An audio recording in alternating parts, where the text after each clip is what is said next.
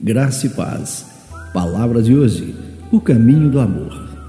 Agora, pois, permanecem a fé, a esperança e o amor. Estes três, mas o maior destes é o amor. Primeira carta de Paulo aos Coríntios, capítulo 13, verso 13. Olha, o amor faz mais do que fazer o mundo girar, como diz uma velha canção.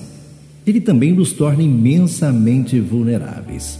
Por vezes nós podemos pensar: por que amar se os outros não demonstram apreço? Ou então, por que amar e me tornar vulnerável? Mas o apóstolo Paulo dá um motivo claro e simples para seguir o amor. É o que nós lemos no nosso versículo em destaque.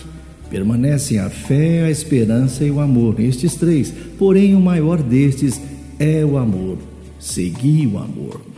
Um comentarista bíblico chamado C.K. Barrett escreve o seguinte: O amor é uma atividade, atividade essencial do próprio Deus, e quando os homens o amam ou amam os seus semelhantes, estão fazendo, ainda que imperfeitamente, o que Deus faz. E Deus se agrada quando agimos como Ele. Para começar a seguir o caminho do amor, pense em como você poderia expressar as características elencadas pelo apóstolo Paulo.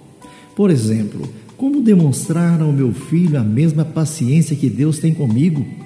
Como posso demonstrar bondade e respeito por meus pais?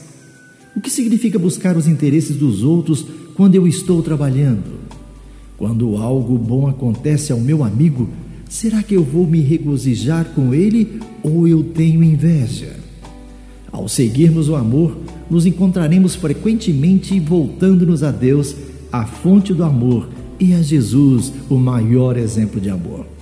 Só então obteremos conhecimento mais profundo sobre o que é o amor verdadeiro e encontraremos a força para amar os outros como Deus nos ama.